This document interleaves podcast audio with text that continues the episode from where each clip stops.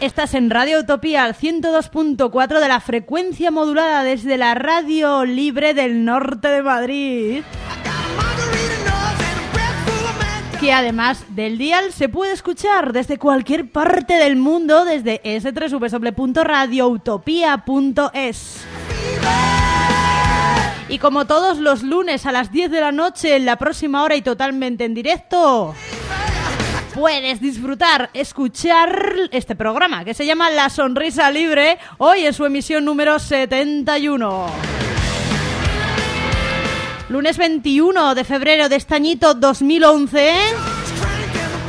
Vuelve a ti un nuevo programa de La Sonrisa Libre llena de contenidos sociales, llena de ganas, llena de buena música de lo que sabemos darte semana tras semana. Y si no eres habitual, no sabes de lo que te hablamos, aparte de escucharnos hoy, te recomendamos que visites www.lasonrisalibre.com y te enteres de todo. ¿De qué rollito vamos? ¿De qué defendemos? ¿De por qué apostamos? De nuestras secciones, de cómo lo desgranamos, de cómo contactar, participar, escucharnos cuando quieras, de mil maneras. Y contigo, como siempre, a la voz, a la locución y realización técnica, Vanessa Dorado, encantada. Hoy lunes 21 de febrero se celebra el Día Mundial de la Lengua Materna.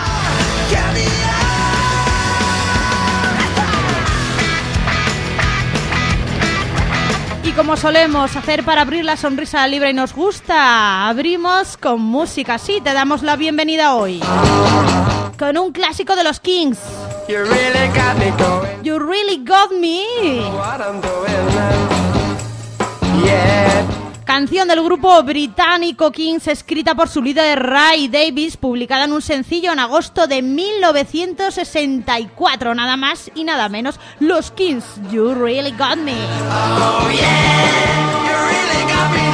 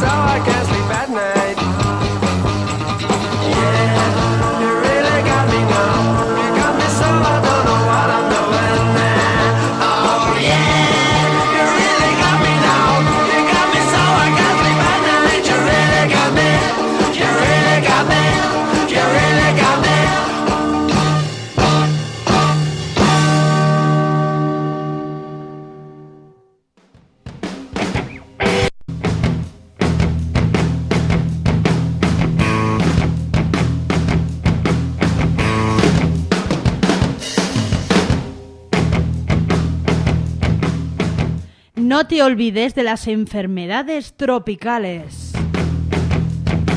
Entras en nuestro apartado de noticias de activismo y derechos humanos.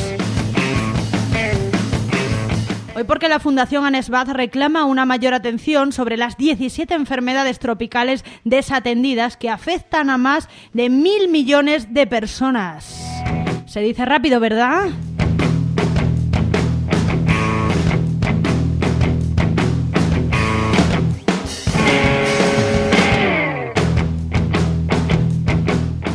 Si quieres colaborar, etiquétate en las redes sociales.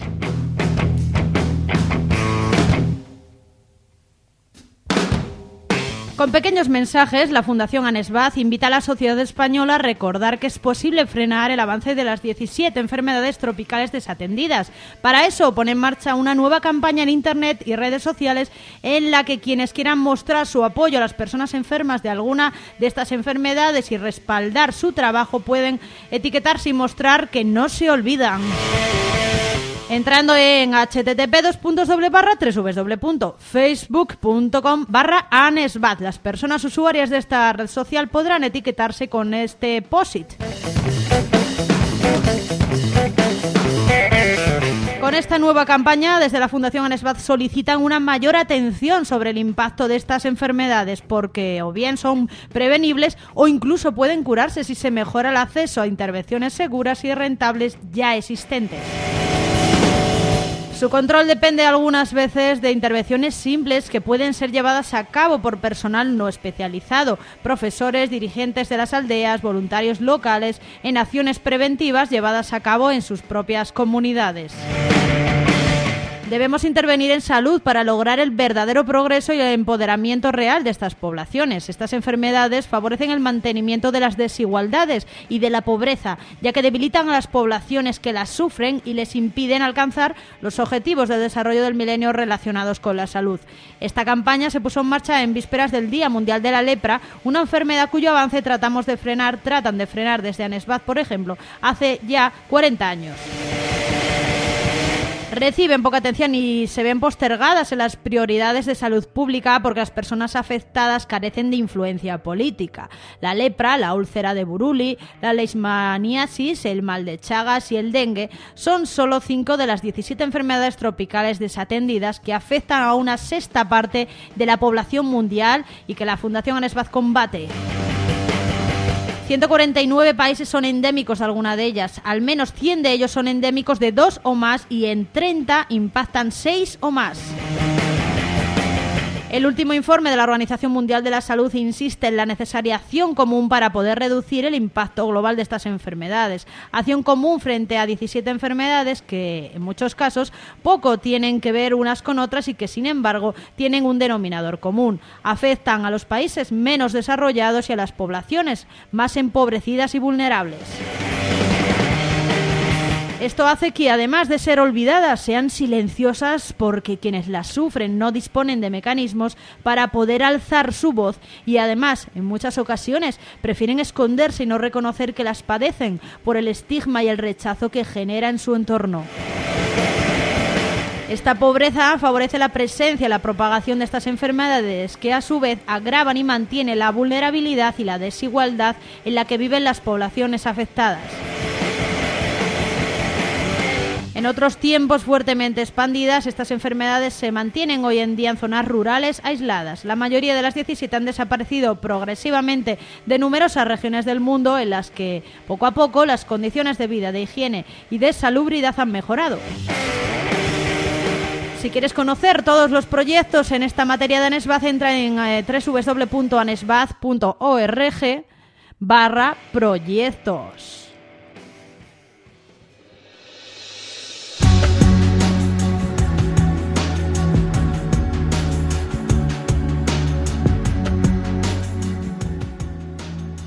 Me llamo Nicole y tengo nueve años. Nací en una ciudad donde puedo vivir tranquila y con una familia con la que no me falta de nada. Soy muy feliz.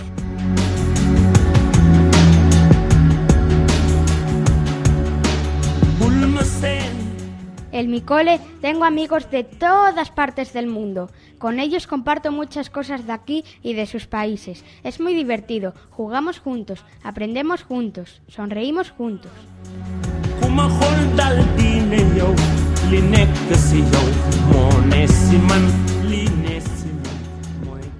Pero hay niños en otras partes que viven en la calle, que no tienen casa, que no tienen juguetes, que pasan hambre, o viven en chabolas, favelas, en el desierto, en la selva, que pasan mucho miedo, que no tienen papás y están solos, que tienen que disparar armas porque les obligan, que se casan, que son explotados, maltratados, que trabajan, que les faltan partes de su cuerpo por no sé qué minas.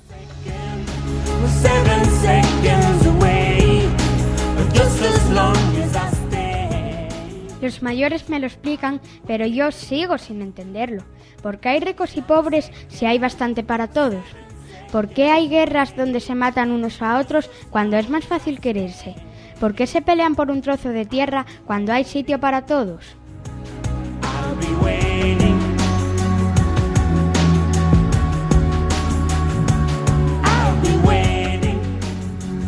Esos niños que sufren podrían ser los tuyos, podrías haber sido tú, podrían ser mis amigos. Abramos los ojos y el corazón, soñemos con un mundo libre, lleno de colores, y empecemos a fabricarlo, desde abajo, desde los niños. Eduquemos en paz, en empatía, con amor y sinceridad.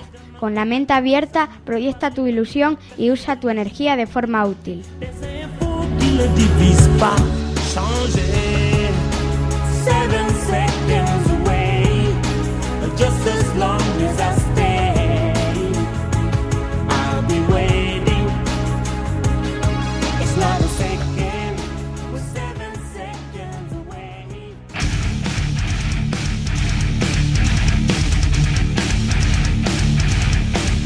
Y ahora nuestros amigos anteriormente en Uma, ahora se reencarnan en Guadaña. Con tres temas dentro de un disco titulado Reencarnación. Disfrutamos del que lo abre, tu propio final, Guadaña, sonando la sonrisa libre. En tu mente no pienso aguantar la burda quien repleto está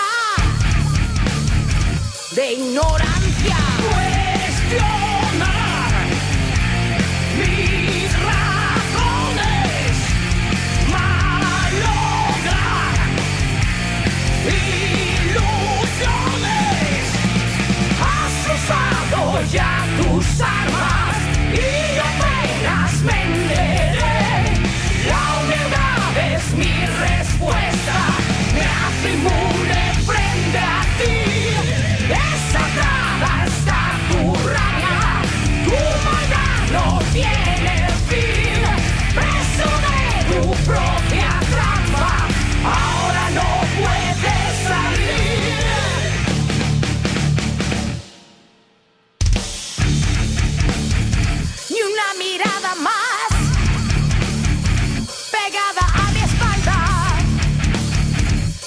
Solo gesto más de desconfianza.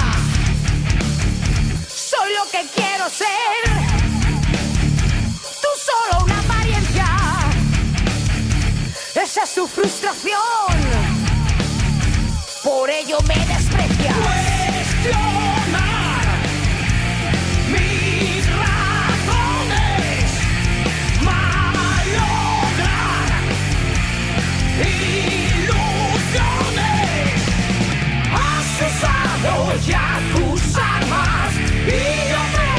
apenas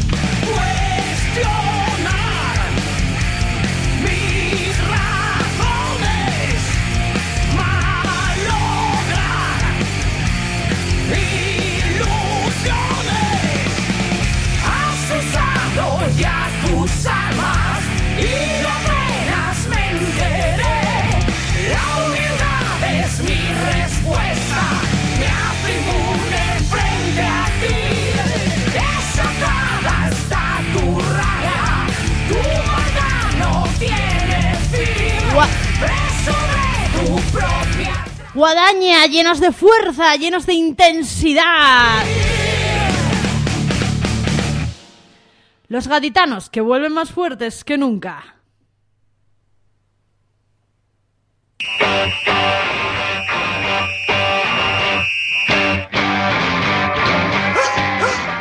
La, Sonrisa Libre, un programa de radio hecho por y para las personas, Fuera de los grandes medios. Porque no nos interesa el consumo. Nos interesan las pequeñas historias. Dar voz contra las injusticias, Luchar por los derechos. desplegar sensibilidad. Humanidad y conciencia.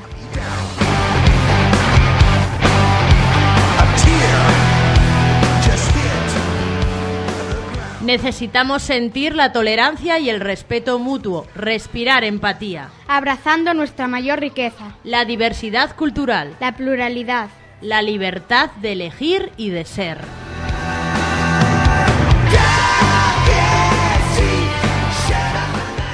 Un espacio para el rock. La solidaridad y la pasión sin fronteras, Dejando a un lado los prejuicios. porque amamos las diferencias, Y queremos la realidad social de todos. hombres y mujeres, no de unos pocos. Porque hay muchas realidades. No todo es blanco o negro.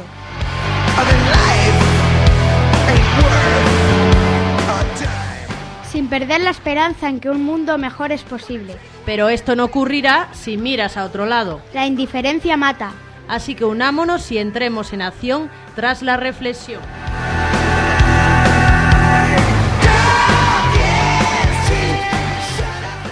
Escúchanos en directo los lunes a las 10 de la noche en Radio Utopía. Un conglomerado musical y social a través de secciones y apartados de noticias, Reflexiones, culturas, biografías libros, y películas. todo sin olvidarnos de nuestros amigos los animales.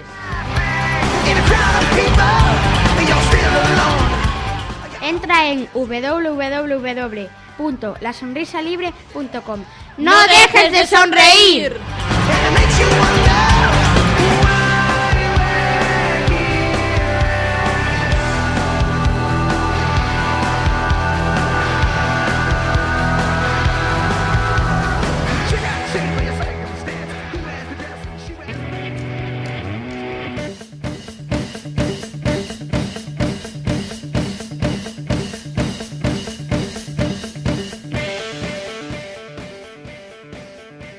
Un recién nacido por 1.500 euros. ¿Cómo lo ves?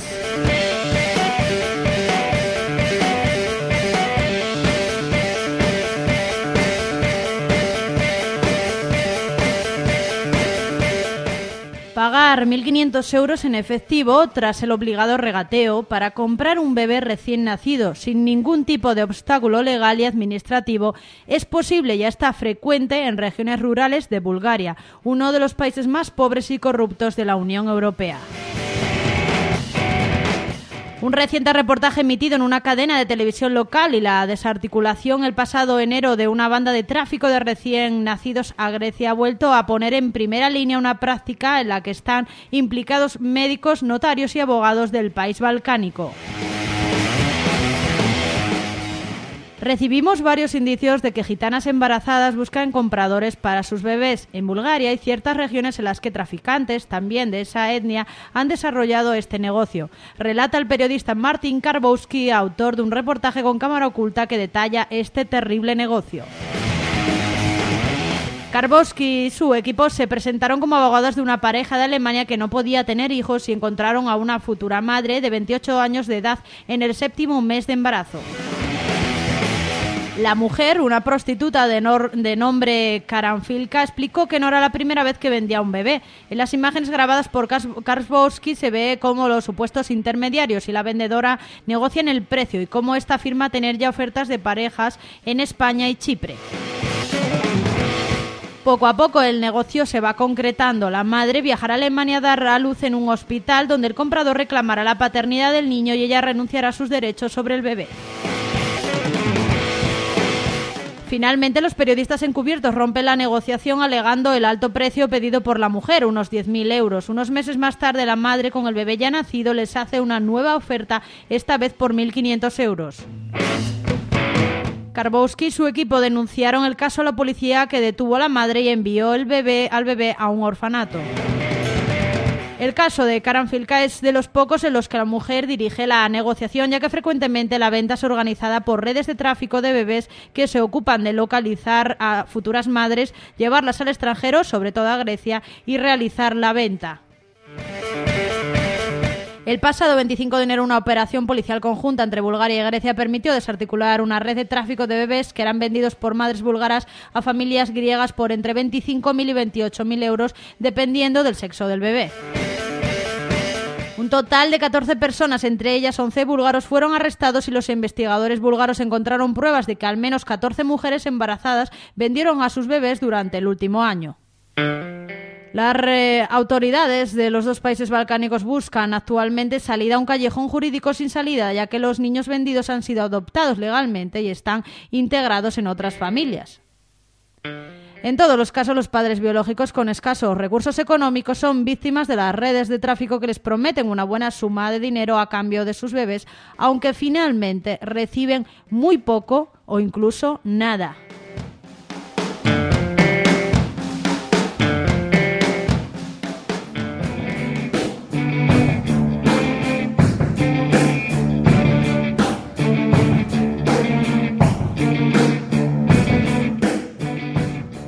Y ahora vamos con la canción del sexto álbum de ese Physical Graffiti, publicado en 1975 de los Led Zeppelin. Escrito por Jimmy Page y Robert Plant con la colaboración de John Bonham, este Kashmir.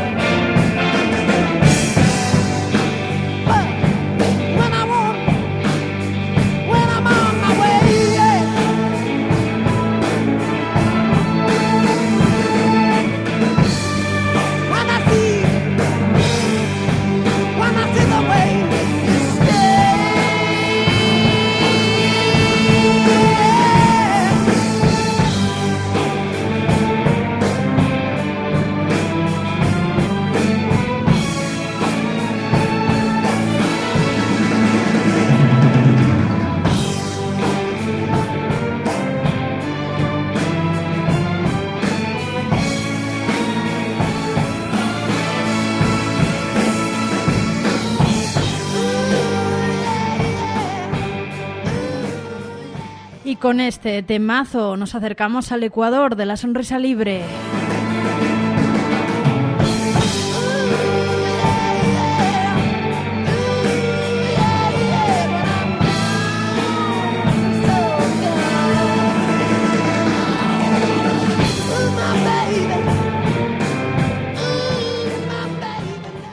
Para continuar diciendo que por primera vez un inmigrante intentó saltar la valla de Ceuta para dejar España.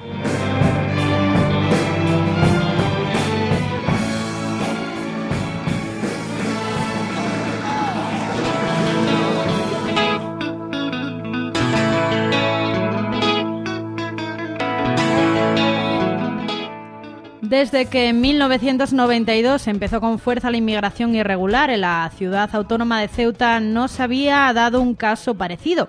Por primera vez un inmigrante ha sido descubierto cuando intentaba saltar desde Ceuta la valla a Marruecos para volver a su país de origen, Mali. El curioso suceso que ha llamado la atención de la Guardia Civil se produjo en la madrugada del domingo 30 de enero, cuando los agentes del Instituto Armado comprobaron que había saltado una de las alarmas del paso fronterizo. Como es habitual en este caso, según han informado fuentes de la Guardia Civil, las patrullas acudieron al lugar indicado de los 8,2 kilómetros de perímetro fronterizo terrestre que separan Ceuta de Marruecos.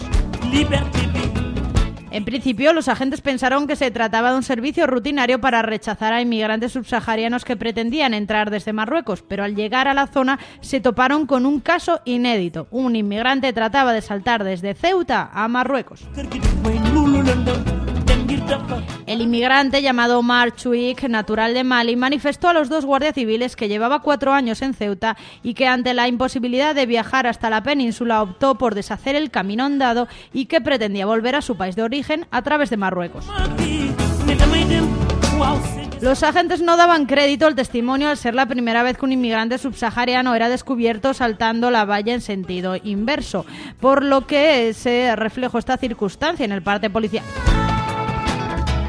El inmigrante dijo a los agentes que estaba cansado de esperar para viajar a la península, que no tenía ninguna perspectiva de futuro en Ceuta y que prefería regresar a su lugar de origen. Además advirtió de que volvería a intentar por este medio o por cualquier otro volver a su país. Omar Chuica había llegado a la ciudad a bordo de una embarcación tipo patera hace cuatro años y ahora dijo que ya no quería seguir la ciudad y sí regresar a casa. La delegación del gobierno ha informado de que el inmigrante únicamente fue rechazado y no detenido al estar en un lugar no autorizado, por lo que fue entregado a la Policía Nacional para su filiación. El ente gubernativo ha asegurado que el inmigrante no está censado en el centro de estancia temporal de inmigrantes, por lo que se presume que puede dormir en las escolleras del puerto eh, Ceutí o en otro lugar no especificado. Mali, el país de origen de este inmigrante, es el séptimo país eh, más extenso de África. Limita al norte con Argelia, al este con Níger, al oeste con Mauritania y Senegal y al sur con Costa de Marfil, Guinea y Burkina Faso. Y tiene una población aproximada de 12 millones de habitantes.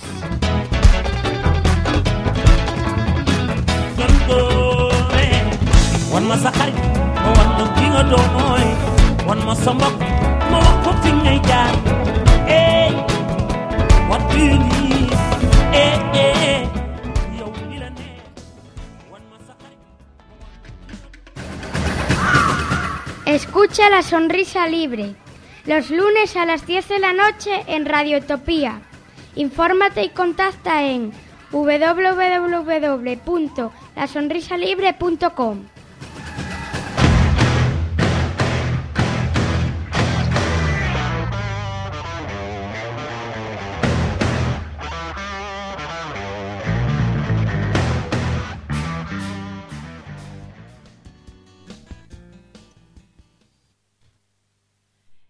Y continúas en La Sonrisa Libre, continúas con nosotros una nueva semana, ya sabes, desde Radio Utopía.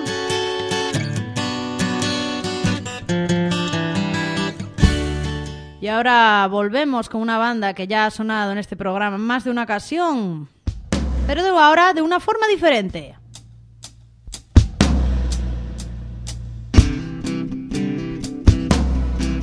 ¿Has visto alguna vez? Se trata de una versión acústica de la Creedence Clearwater Revival por los madrileños básicos.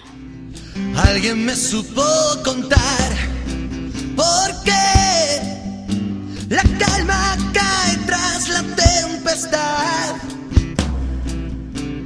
Aunque sea un día de sol, pero llueve en mi interior.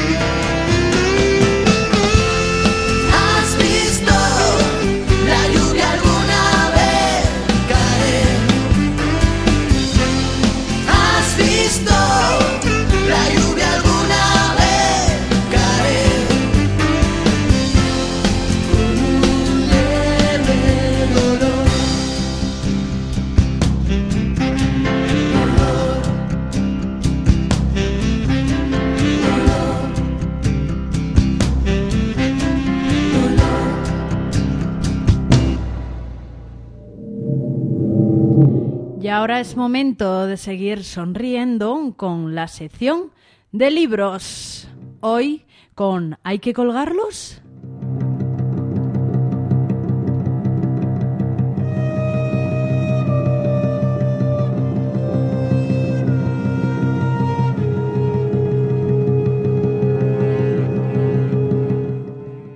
Libro de Enrique Castro que hoy te recomendamos en la sección de libros de la sonrisa libre. El arzobispo de Madrid decidió cerrar la iglesia de San Carlos Borromeo como lugar de culto y reconvertirla en un centro de caritas en 2007. Acusó a Enrique de Castro y a sus dos compañeros curas Javier Baeza y Pepe Díaz de realizar una liturgia y una catequesis que no son eclesialmente homologables.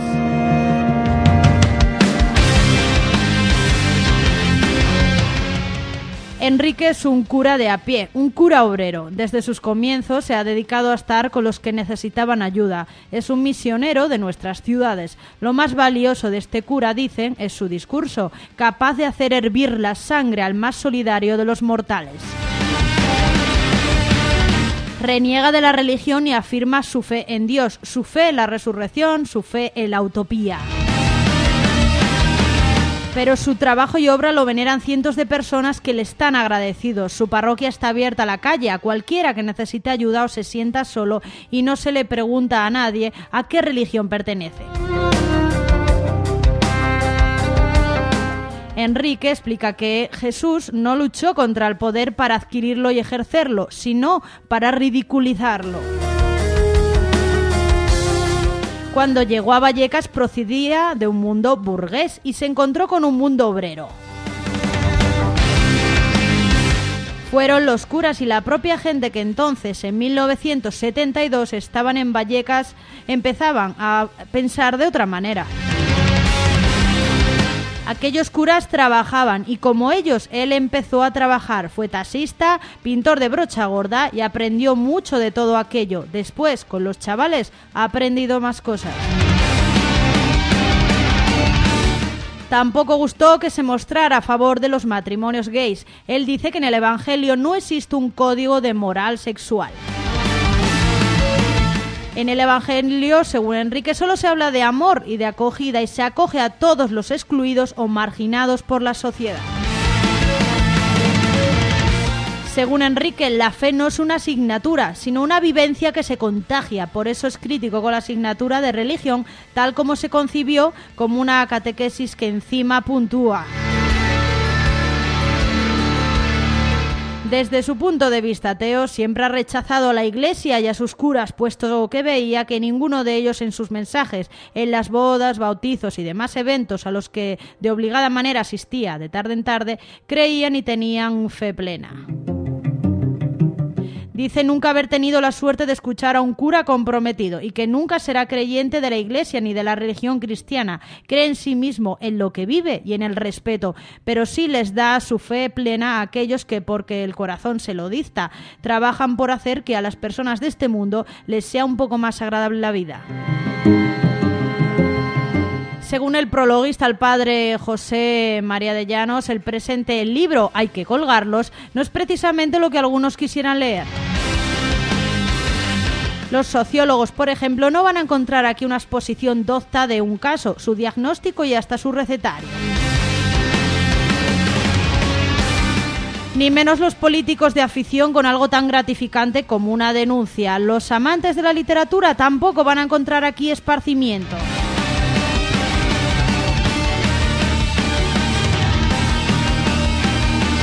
Ellos creerían que iban a solazarse con la narración picante, por supuesto, de las interioridades del mundo de la delincuencia. En su opinión, este libro no es sino un agua fuerte de lo que esta parcela de la vida ofrece. Fuerte como la vida es cuando se la coge de cara. Y con toda esa dosis de subjetividad que puede y debe permitirse quien ha vivido lo que ha vivido, su autor, Enrique de Castro un trozo de, esa, de esta sociedad que hacemos todos así, en cueros y sin más, apenas unas con unas cavilaciones cuando apretaba el engorro, sin florituras novelescas y sin avisos ni lecciones. Enrique de Castro cuenta tan solo lo suyo, lo elemental y crudamente suyo, lo visto y vivido y escrito finalmente por aquello de que la mercancía de vivencias acaba por reventar. Pero no hay que buscar ni respuestas acertadas a vuestras preguntas y ni eso tan pícaro y con intención. Preguntas para vuestras respuestas. Lo dicho antes, el agua fuerte únicamente sin la pretensión del erudito ni el regustillo de todo escritor.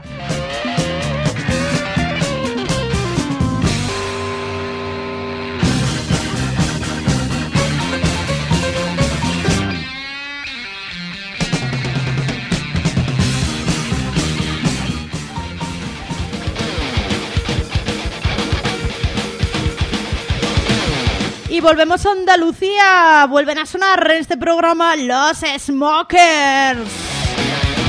Pero ahora nos sorprenden con un nuevo disco, Dirección Sur, por primera vez en castellano. Disfruta de Smokers y este Crisis.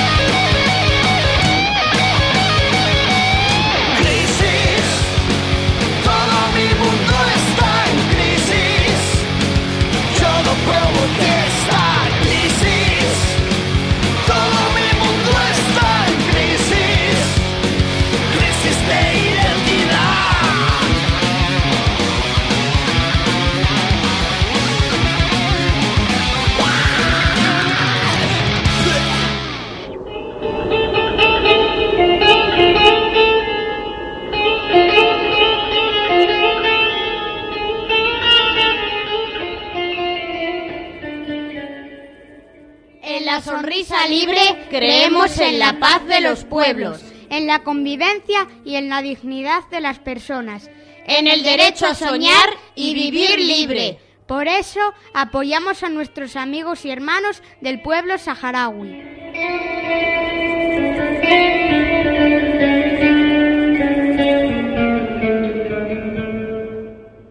Un pueblo que reclama sus derechos esenciales. Que denuncia la política de represión y discriminación que sufre hace más de 35 años. rechazando la ocupación ilegal de su país. Sí, eres libre como el viento, sí, eres hijo de las nubes, sí, eres libre como... Un conflicto de descolonización por el que piden autodeterminación.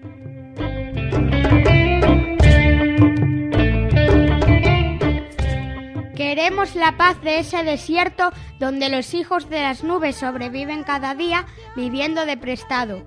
Queremos que puedan regresar a su hogar, el Sáhara Occidental.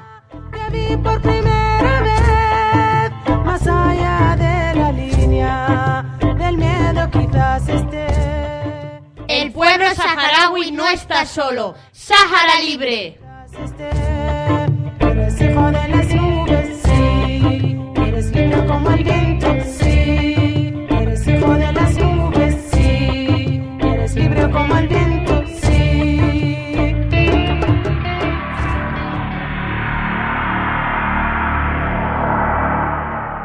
Después de hablar de uno de los libros de Enrique de Castro, del llamado Cura Rojo, entre otras cosas. Y después de disfrutar de los smokers, continuamos en la recta final ya de la sonrisa libre con nuestra sección de Sáhara Libre.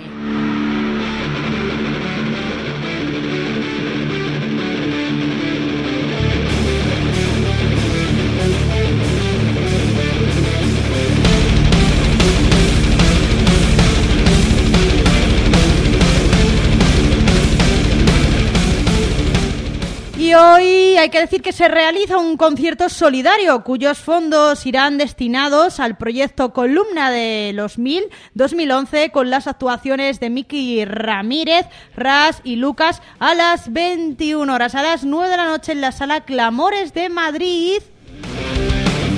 Por lo que ya llegamos un poquito tarde anunciándolo, sí señor. A lo mejor llegas para el final.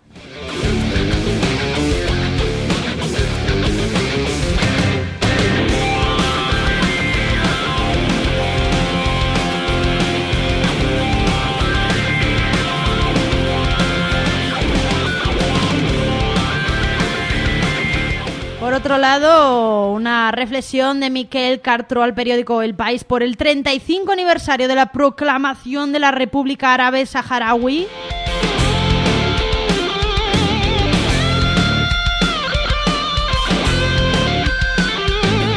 La República, la, el 35 aniversario de la República Árabe Saharaui Democrática, que es el 27 de este mes, el domingo.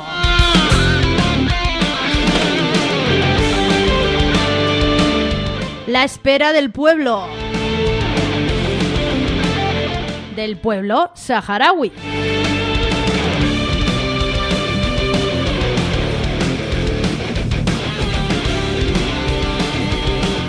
El 27 de febrero celebramos 35 años de la proclamación de la República Árabe Saharaui Democrática, un periodo negro para la población saharaui que sufre el exilio, la vulneración de los derechos humanos en los territorios ocupados, el expolio de riquezas, la indiferencia de la comunidad internacional y la traición de los gobiernos españoles.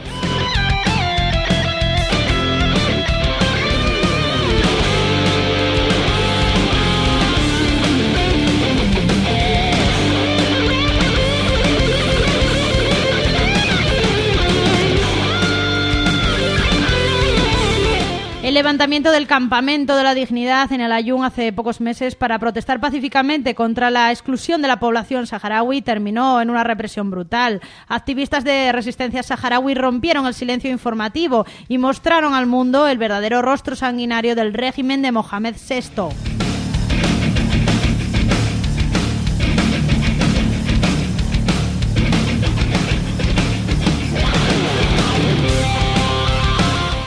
Sdein y Zik ha sido el punto de partida de otras revueltas contra la tiranía en Túnez, en Egipto y posiblemente en Marruecos. La vía diplomática ha fracasado, por tanto la oportunidad de solución del conflicto la podemos encontrar o aprovechando la debilidad del ocupante o por si surge una revolución democrática en Marruecos sometido al feudalismo de la colonia alawí. La solidaridad y la justicia no pueden ser neutrales.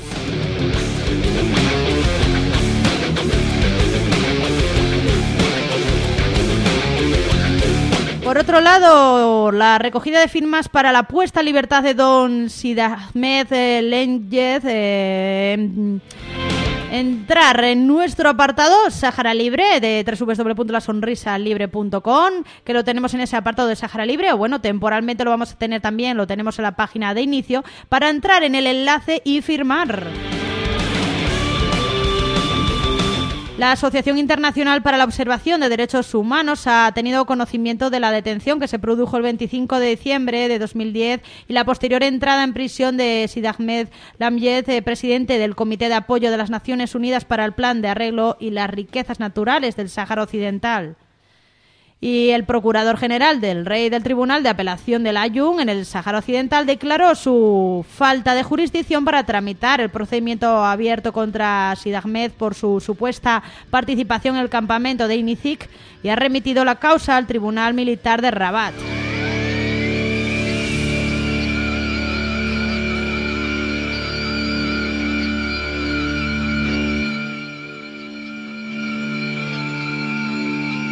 Sid Ahmed, con permiso de residencia en España, es un defensor de los derechos humanos que pacíficamente desde hace años viene reivindicando la celebración de un referéndum de autodeterminación en el Sáhara Occidental.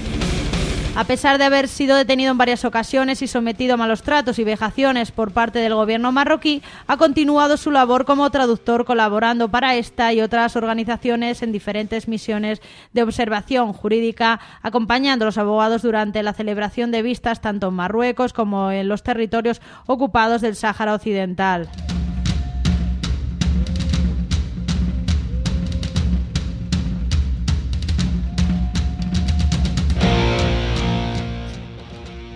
Se exige información acerca del estado en que se encuentra, reivindican eh, su derecho a ser visitado en prisión y a conocer las acusaciones que pesan sobre él, así como su inmediata puesta en libertad ante la vulneración eh, flagrante de sus derechos fundamentales. Su recogida de firmas está alojada en www.peticionpublica.es.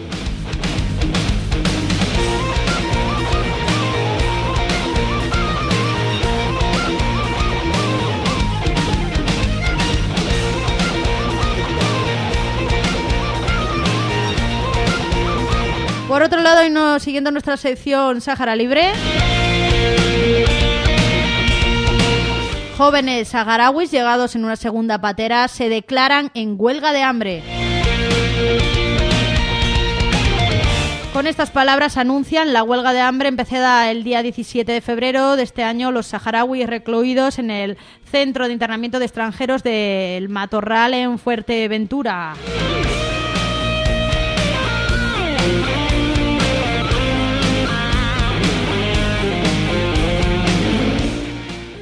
La espera es muy larga. ¿Cuándo llegará la solución?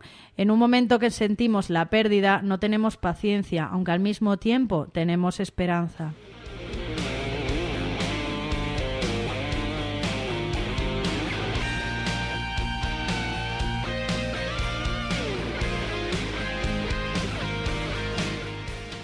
El principio de la esperanza es el combate que iniciamos con un aviso de huelga de hambre. Esperamos que sea la solución.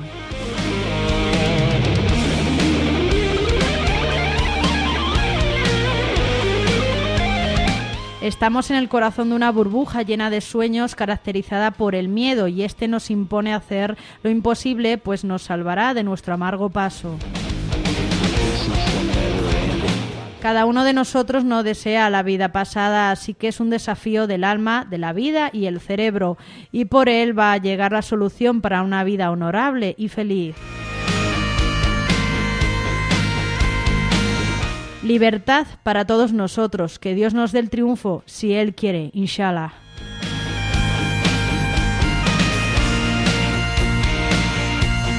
Llegaron en empate a Lanzarote el pasado 31 de enero tras tres días de travesía. Anteriormente, el 5 de enero, arribó una primera patera cuyos ocupantes esperan detenidos en Las Palmas.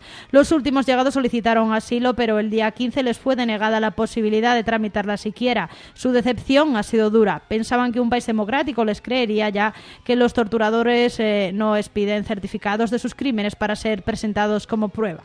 Gente jovencísima, perseguida, que ya ha probado muchas veces lo que es la tortura, las detenciones secretas, que sabe que volver es la muerte, no se resigna. Gente que defendió el campamento de Inizic hasta el último momento, unos héroes que tras afrontar el último peligro de hacerse a la mar, creían que les esperaba la salvación.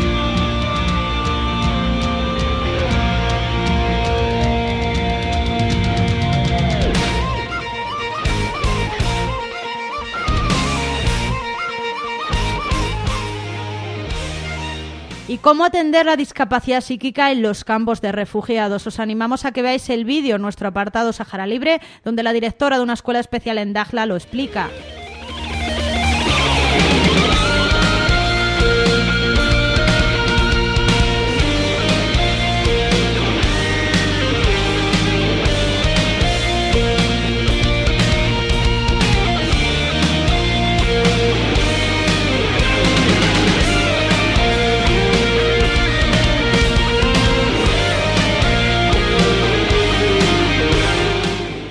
Este domingo 27 de febrero, desde las 9 de la mañana a las 3 de la tarde, en Getafe se organiza una marcha a pie por la libertad del pueblo saharaui por ese 35 aniversario. Además, antes, eh, mañana 22 hay una conferencia y exposición por ese también 35 aniversario en el local de Izquierda Unida.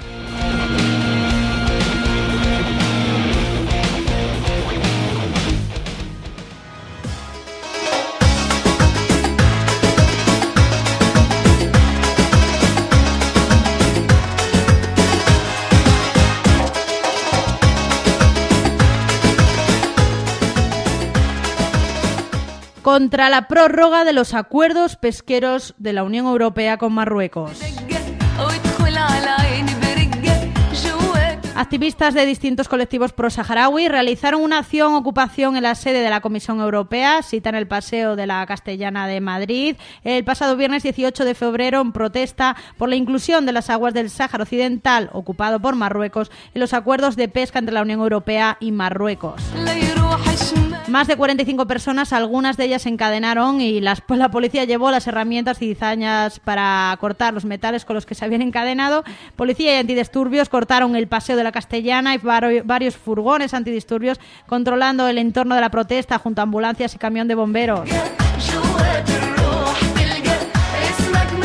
Una pancarta de más de 10 metros con el lema no al tratado de pesca entre la Unión Europea, Marruecos, Sáhara Libre ha sido colgada del puente más cercano a la sede del Parlamento Europeo en Madrid. Los dos compañeros que la desplegaron fueron retenidos por dos furgones antidisturbios en el lugar de los hechos. La Comisión Europea pretende conseguir la luz verde del Consejo Europeo para negociar una prórroga por un año de los acuerdos de pesca suscritos con Marruecos, acuerdos que paradójicamente finalizan el próximo 27 de febrero, fecha conmemorativa de la creación de la República Árabe Saharaui Democrática. En dicho consejo, países como España, Francia, Portugal, Letonia y Lituania se posicionan a favor de la prórroga automática. En otros casos, como Alemania, Grecia, Irlanda, Italia o Rumanía, están indecisos en sus posturas, mientras que Suecia, Gran Bretaña, Dinamarca o Finlandia se muestran claramente en contra de que estos acuerdos pesqueros incluyan las aguas pertenecientes a la antigua colonia española en base a las múltiples resoluciones que sobre la explotación de recursos naturales en territorios no autónomos tiene dictaminadas la ONU. تضيق عيوني El movimiento pro-saharaui del Estado español es consciente de las posibles repercusiones económicas para la flota pesquera que dicha exclusión podría acarrear, pero no toleraremos ni admitiremos nunca que consideraciones de tipo comercial o económico, junto a los clásicos y ya archiconocidos chantajes por parte del Reino de Marruecos, primen sobre las consideraciones del respeto a la legalidad internacional y a la defensa de los derechos humanos, derechos que se violan continuamente durante 35 años en los territorios ocupados del Sáhara Occidental y que se han intensificado en los últimos meses, aumentando la represión marroquí ante lo que quizás supuso el primer levantamiento de libertad y exigencias de justicia que ahora recorre todo el Magreb y el mundo árabe, el campamento de Dein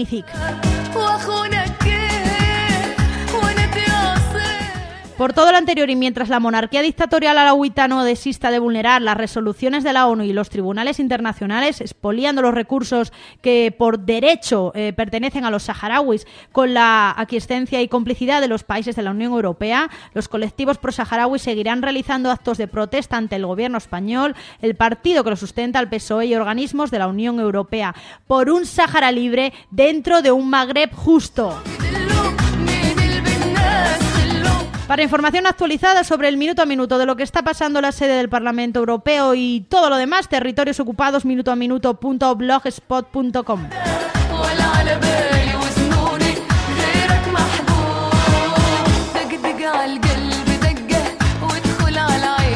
Además, también hoy comienza la huelga de hambre de los presos políticos saharauis de la cárcel de Saleh.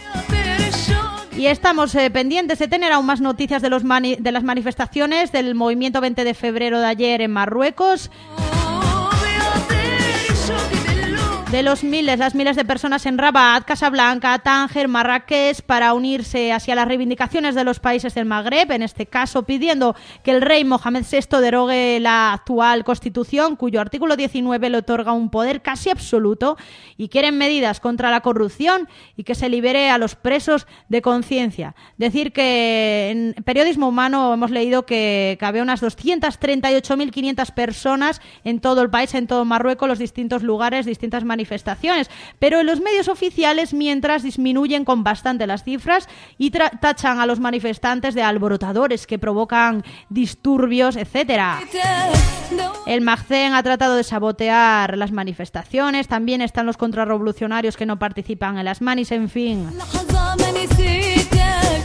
Mientras tanto, otros países como Libia corren peor suerte y mueren cientos de personas en el intento de manifestarse, a las que se les corta el acceso a Internet y, bueno, los militares eh, no dudan en, en, bueno, en hacer una auténtica masacre.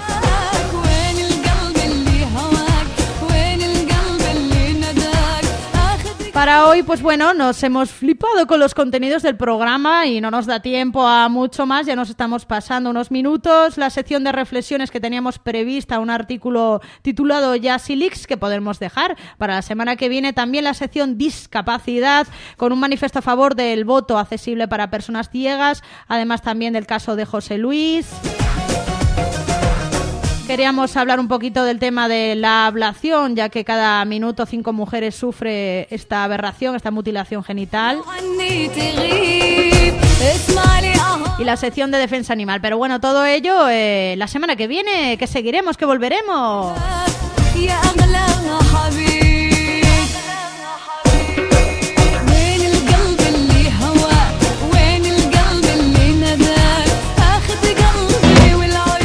Mira ahora con lo que vamos a finalizar. ¿A que esto no te lo esperabas? En fin, los refrescos. Hay que acabar con unas risas. Los madrileños irrumpieron con este éxito en 1986 antes de editar ningún disco. Aquí no hay playa, así es, aquí no hay playa. Los refrescos en la sonrisa libre.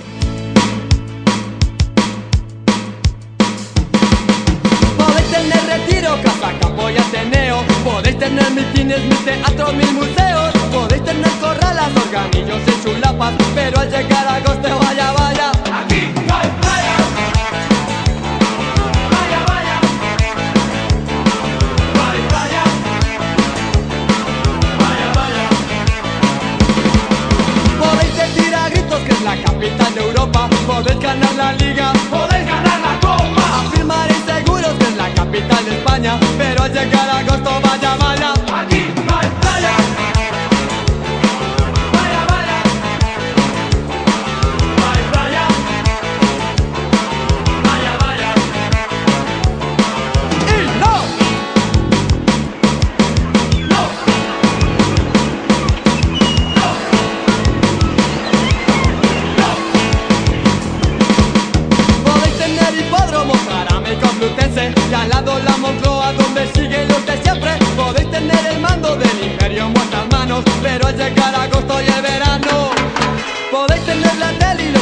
las principales Podéis tener las cortes y organismos oficiales. El oso y el madroño, Cibeles, Torre España Pero al llegar a Costa Valladolid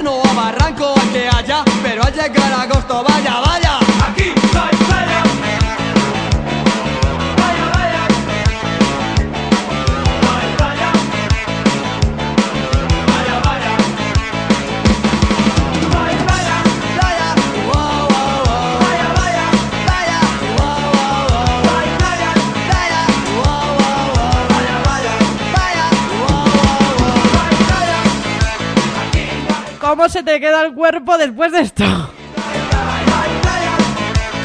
Teníamos que irnos con una sonrisa.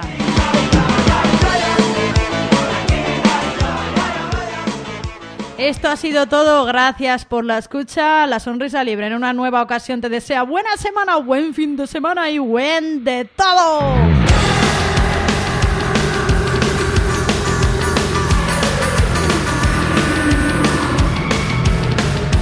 Pórtate bien y que te cunda.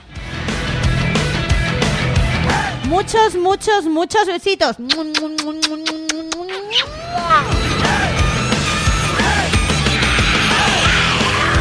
Hasta la que viene la sonrisa libre así, dice chao.